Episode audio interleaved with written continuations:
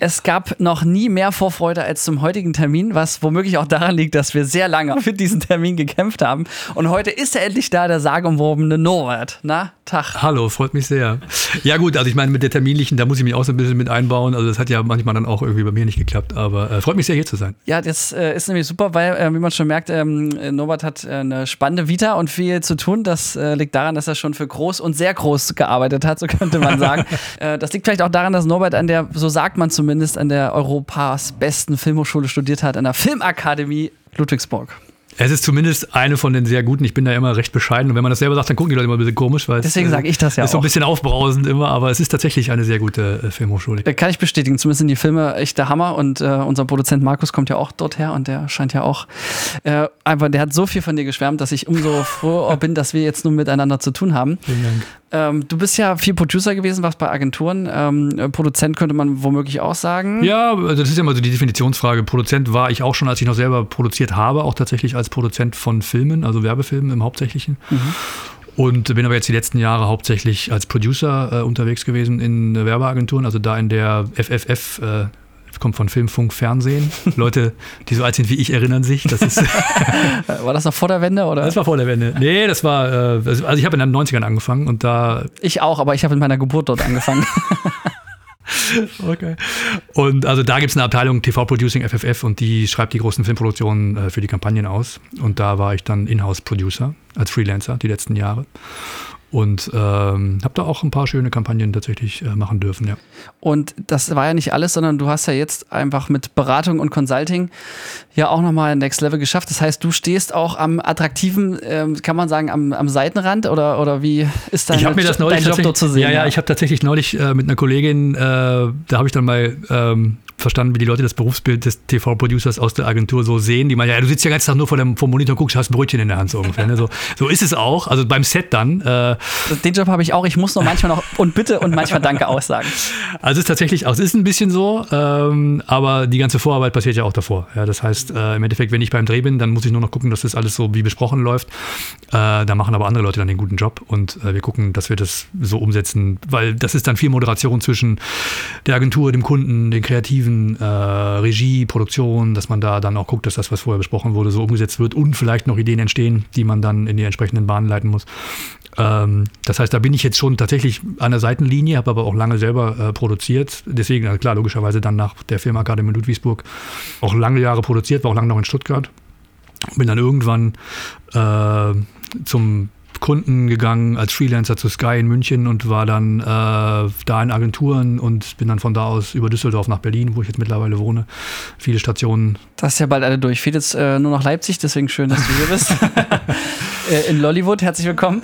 Ähm, es geht ja tatsächlich ja nicht nur um äh, Film, auch gleich ich super gerne eigentlich nur mit dir über Filme reden möchte, aber da ja leider nicht alles Filmemacher äh, sind, die uns zuhören, ähm, muss man wissen, dass du in einer Branche arbeitest, die ja ähm, tatsächlich mit sehr viel Druck, mit sehr viel ähm, ja, ähm, nicht Menschlichkeit, aber es menschelt sehr viel ähm, zwischen Kunde, Agentur und Regisseur und Co. Das sind ja auch viele Persönlichkeiten, Creative Directors und so. Da könnte ich jetzt auch nochmal stundenlang äh, witzige Lieder singen, aber lieber nicht, denn ich möchte viel mehr hören. Was hat dich diese Zeit gelehrt und was kann man daraus mitnehmen?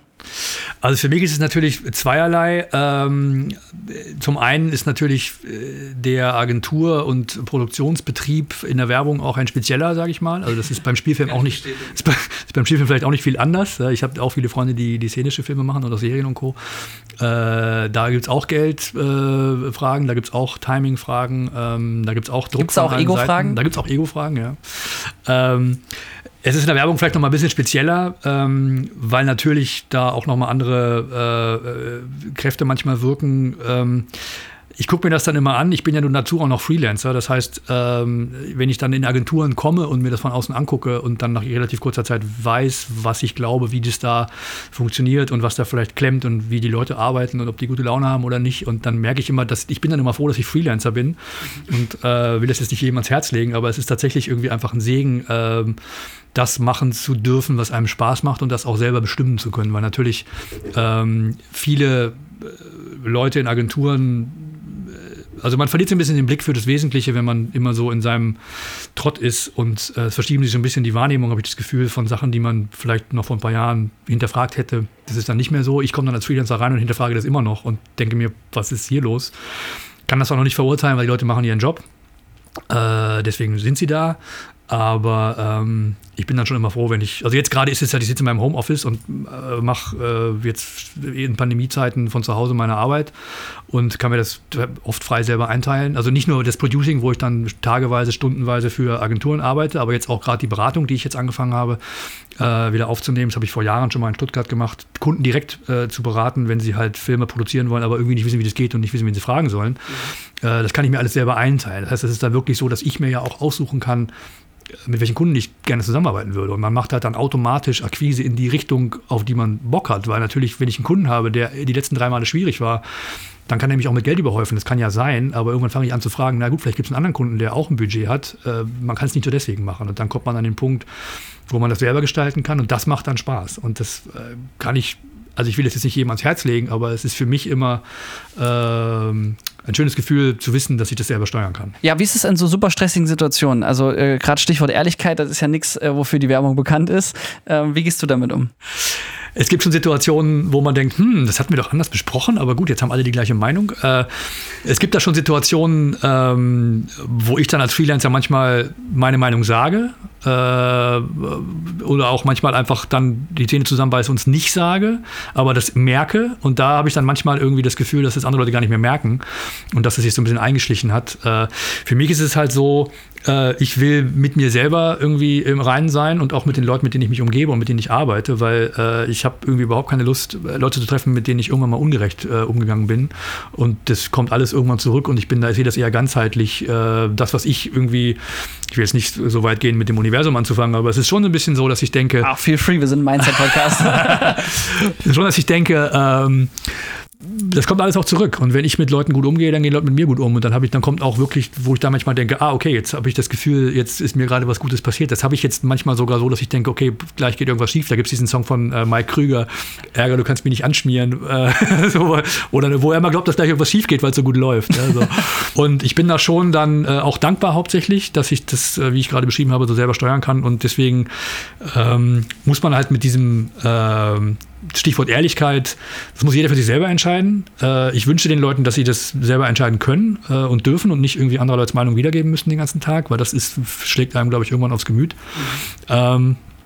Und dann muss man gucken, dass man da durchnavigiert und äh, an den richtigen Stellen die richtigen Entscheidungen trifft, weil sonst guckt man vielleicht irgendwann zurück und denkt, ah, was habe ich denn da gemacht? Das kann man auch jetzt nicht, man kann, ich weiß, dass man das nicht immer 100% frei steuern kann, weil da wirken auch dann andere Mächte irgendwie, weißt du, wenn sich halt gerade jemand ein Haus gekauft hat, geheiratet hat, zwei Kinder bekommen, irgendwie, dann würde er jetzt nicht sagen, ich schmeiß meinen Job hin, weil ich darauf keinen Bock mehr habe. Das ist natürlich dann auch was anderes.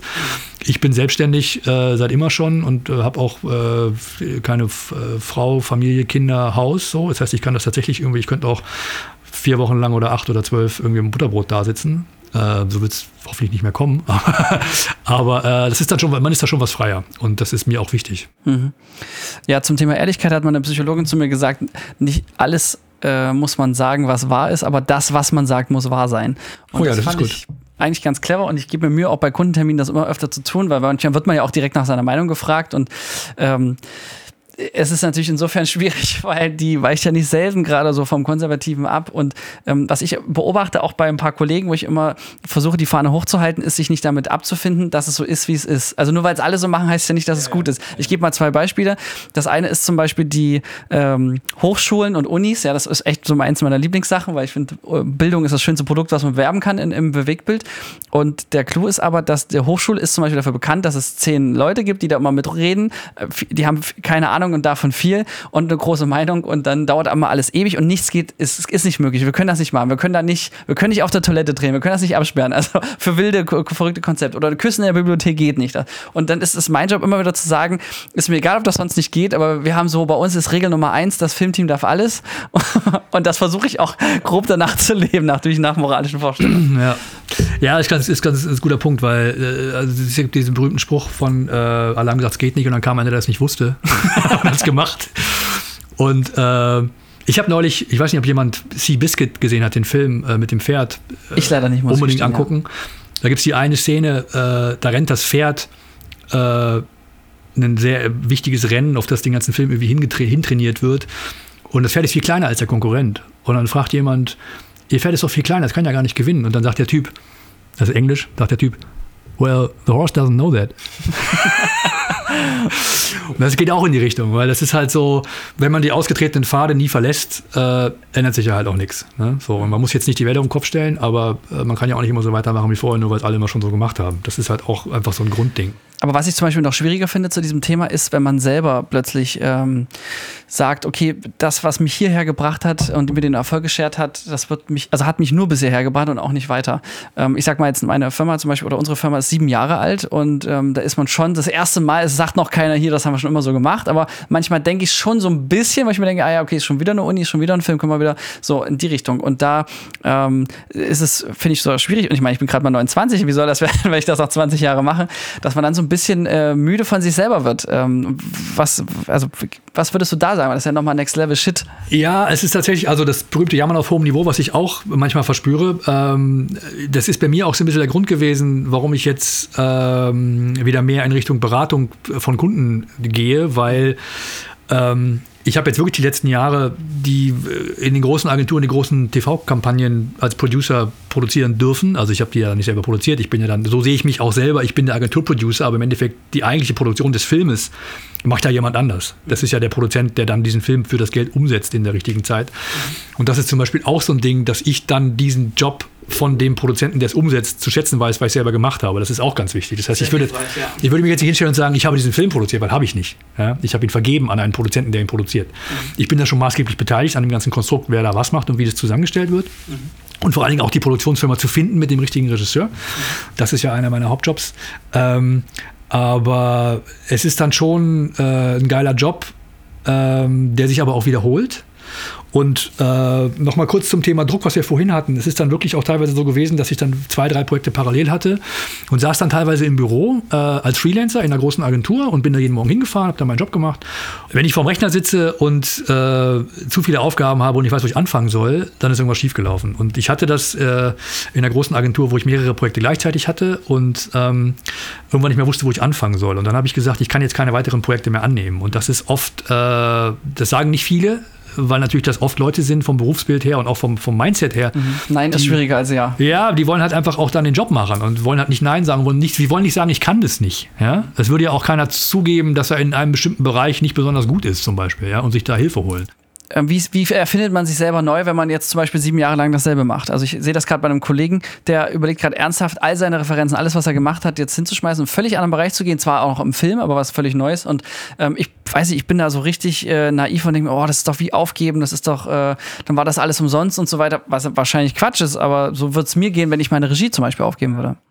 Naja gut, es ist schon, also man muss schon gucken, äh, wenn man das Gefühl hat, Sachen entwickeln sich weiter, dann äh, kann man das halt erstmal sagen, okay, naja, mal gucken und so, aber irgendwann, wenn das halt ein stärkeres Gefühl wird, dann kann man schon auch gucken, dass man sich verändert. Und das ist ja auch sowieso, man muss sich ja nicht, man muss ja nicht komplett den Job aufgeben. Ich habe auch Leute schon äh, erlebt, die haben dann einfach was ganz anderes gemacht und haben angefangen, irgendwie Getreide anzubauen. Ja? Also das gibt's auch. Die hatten einfach überhaupt keine Lust mehr auf den ganzen Zirkus. Äh, man kann natürlich aber auch gucken, wie sich äh, der Markt verändert, wie sich Prozesse verändern, wie sich Technologien verändern, wie sich auch Konsumverhalten verändert von Filmen. Also wie, wie gucken die Leute Filme, wo gucken die Leute Filme, was ist meine Rolle in diesem Gefüge und wie kann ich mit dem, was ich habe, mich weiterentwickeln, äh, um da mit möglichst guter Laune und gutem Output äh, daran teilzuhaben äh, oder das zu gestalten. Ich hatte das zum Beispiel äh, das war vor Jahren in Stuttgart. Da war ich bei einer Agentur fest angestellt, mal kurz zwischendurch. Das war dann aber auch nicht so meins. Also habe viel gelernt, war auch nett. Äh, aber wir haben auch schöne Sachen gemacht. Aber es war dann nicht so, wo ich dachte, okay, das ist jetzt das, was ich den Rest meines Lebens machen möchte. Und äh, habe mich dann äh, selbstständig gemacht wieder und habe aber, weil ich fest angestellt war, erstmal eine ganze Weile Geld bekommen vom, von der Arbeitsagentur, ähm, von der Agentur für Arbeit.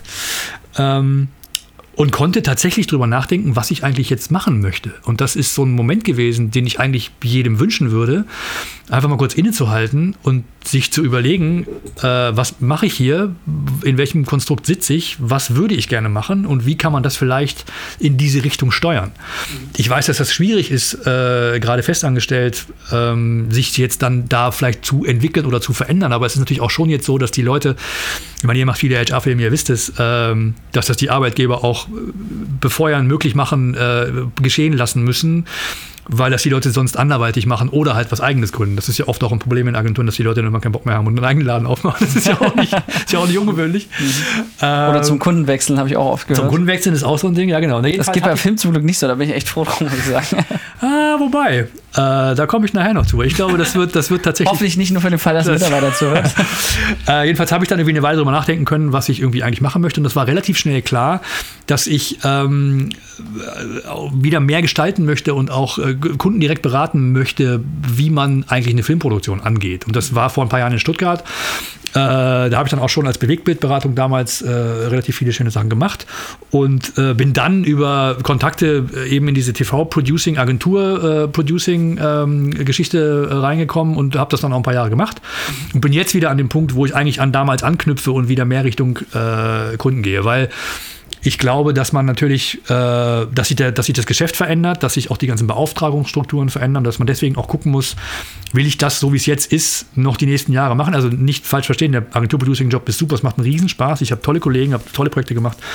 Äh, man verdient da auch nicht schlecht. Ähm, ich glaube nur auch, dass sich das weiterentwickelt und dass ähm, wie du gerade schon, das ist von wegen zum Kunden wechseln, dass ähm, so wie es jetzt ist, dass die Agenturen die Filmproduktion beauftragen, das wird vielleicht auch nicht immer so sein. Vielleicht beauftragen irgendwann die Kunden direkt die Filmproduktion. ja, erleben wir eigentlich sehr häufig tatsächlich. Deswegen nennen ja. wir uns jetzt einfach Filmagentur und ja, zack. Genau. Das ist genau, das ist jetzt, also es ist in diesem klassischen TV-Werbegeschäft noch nicht oft so, aber es passiert und es wird auch mehr werden.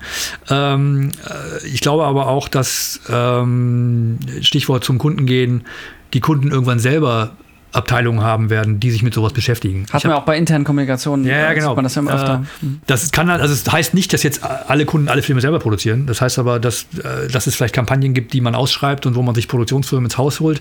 Dass man aber vielleicht, wenn man einen wöchentlichen Beitrag für Instagram machen möchte, dass man dann eine Mediengescheite anstellt als Kunden. Das geht ja auch. Ne, so. Und das sind einfach Sachen, äh, und da schließt sich der Kreis zu sagen, wie entwickeln sich die Sachen, weil ich habe jetzt viele dieser Projekte gemacht und äh, beobachte aber halt, dass sich der Markt verändert und finde es wahnsinnig spannend, auch nicht nur im im Hinblick auf, wie sich die Produktionsstrukturen verändern durch die technologischen Möglichkeiten und die Beauftragungsprozesse, sondern auch, wie eigentlich die Konsumenten den eigentlichen Content konsumieren. Also es gibt ja immer noch TV, es gibt natürlich mittlerweile schon ewig Social und was dazugehört und von TikTok gar nicht zu sprechen und so weiter. Und diese ganze Twitch-Streaming-Ecke, dass sich tatsächlich Leute in Videogames treffen und dass jetzt da auch schon Content stattfindet, dass es schon die Star Wars Trailer-Premiere äh, in Fortnite gab und äh, dass Louis Vuitton einen Sleeve rausgebracht hat, den man äh, in World of Warcraft kaufen kann, glaube ich, war das. So, das sind so Sachen, äh, wenn man sich damit beschäftigt, denkt man relativ schnell, oh, das ist die Zukunft. Ja, das, also das Stichwort Metaverse, Omniverse. Wahrscheinlich so ist es für die meisten ich, sogar schon die Gegenwart. Ne? Ich will jetzt gar nicht rumbuzzworden, aber es ist tatsächlich, äh, ich habe mir letztes Jahr relativ viele Konferenzen angeschaut, weil die alle online waren, wo es um solche Sachen ging. Mhm. Und da denkt man halt schon, okay, also in fünf bis zehn Jahren wird das alles ganz anders aussehen. Und das ist natürlich eine Sache, die wahnsinnig spannend ist und wo ich dann jetzt natürlich, da kommen wir darauf zurück, die, die Freiheit habe zu sagen, äh, ich gucke mir das an und wenn ich da Bock drauf habe, dann beschäftige ich mich damit und dann gucke ich, dass ich irgendwie jetzt nicht nur den Kunden sage, pass auf, wenn ihr jetzt einen Film produzieren wollt, dann könnt ihr das folgendermaßen machen.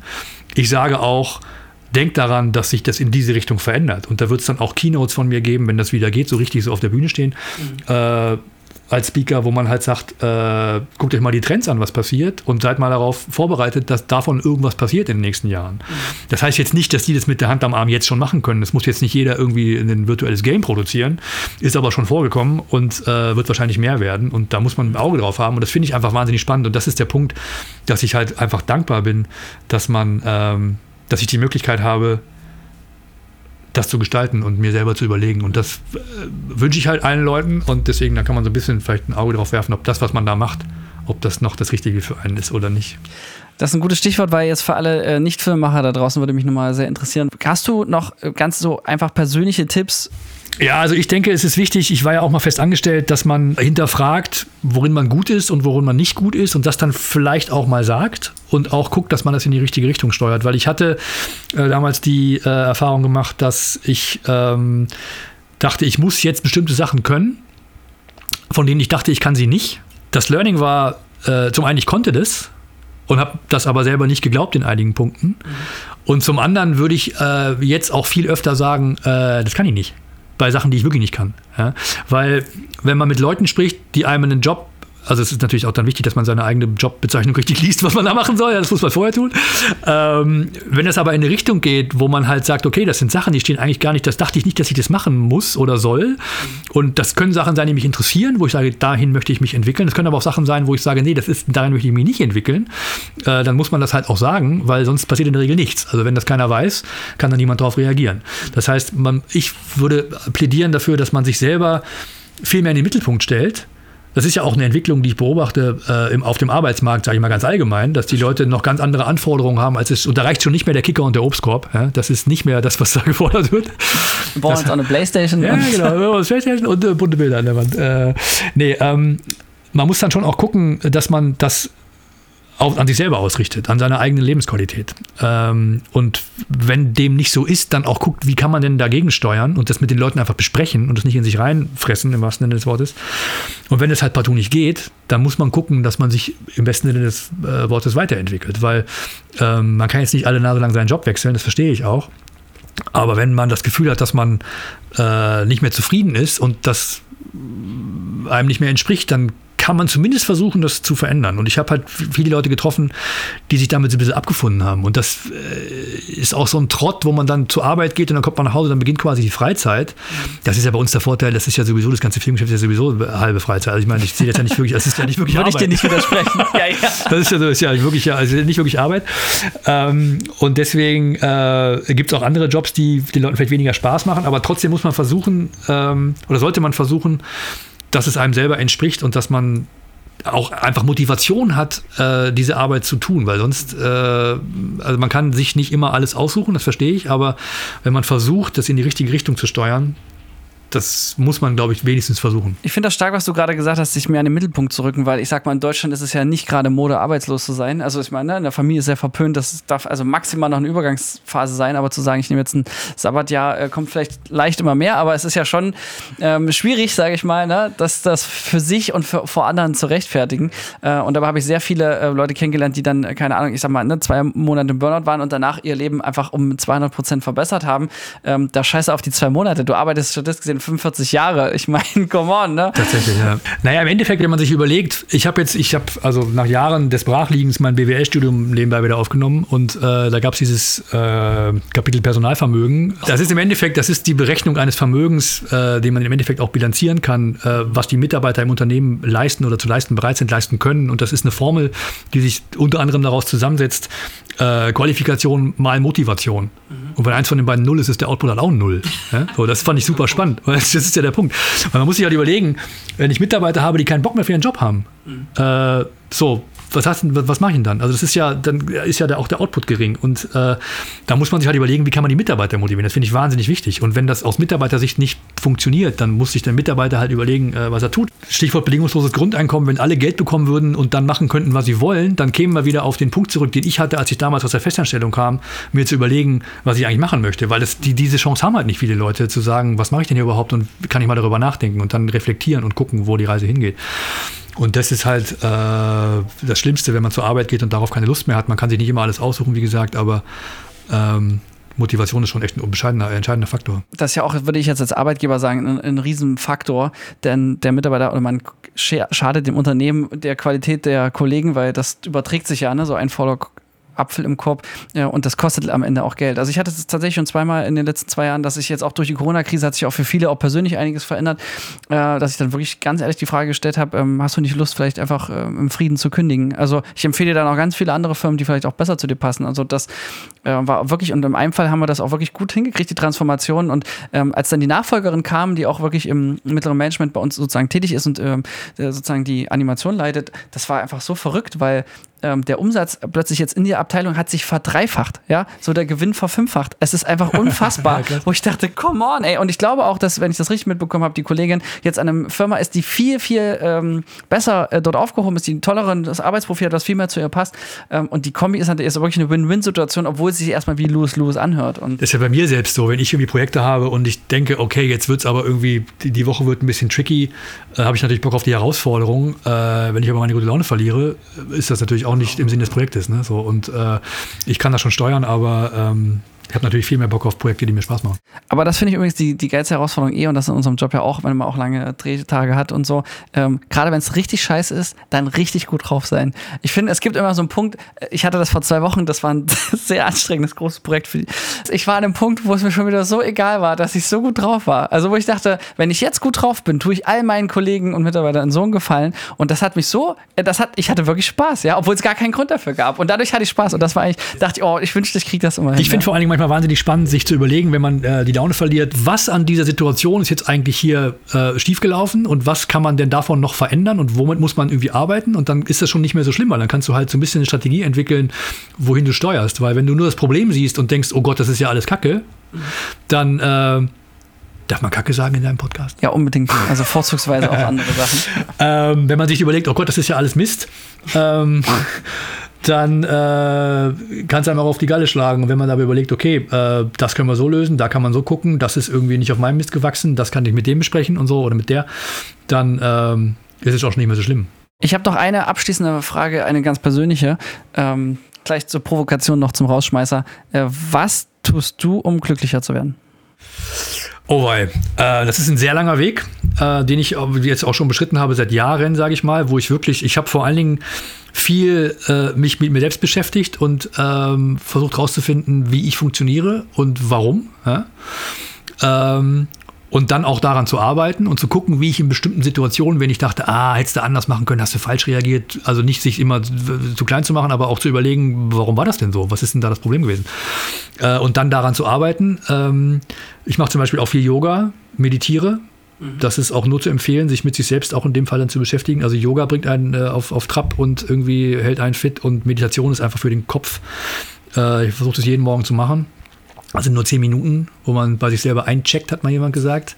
Ja, und es hilft, hilft, wirklich dann auch Sachen gelassener zu sehen und irgendwie ähm, mit sich selber glücklicher zu sein. Und das ist ein langer Weg. Aber man muss halt irgendwann mal losgehen. Ne? Sonst, also, wie, wie, so oft. Ein wunderbares Schlusswort und äh, damit checken wir aus. Vielen Dank, Norbert. Danke, Florian. Wir bedanken uns bei der Filmagentur Sons of Motion Pictures GmbH für die Unterstützung.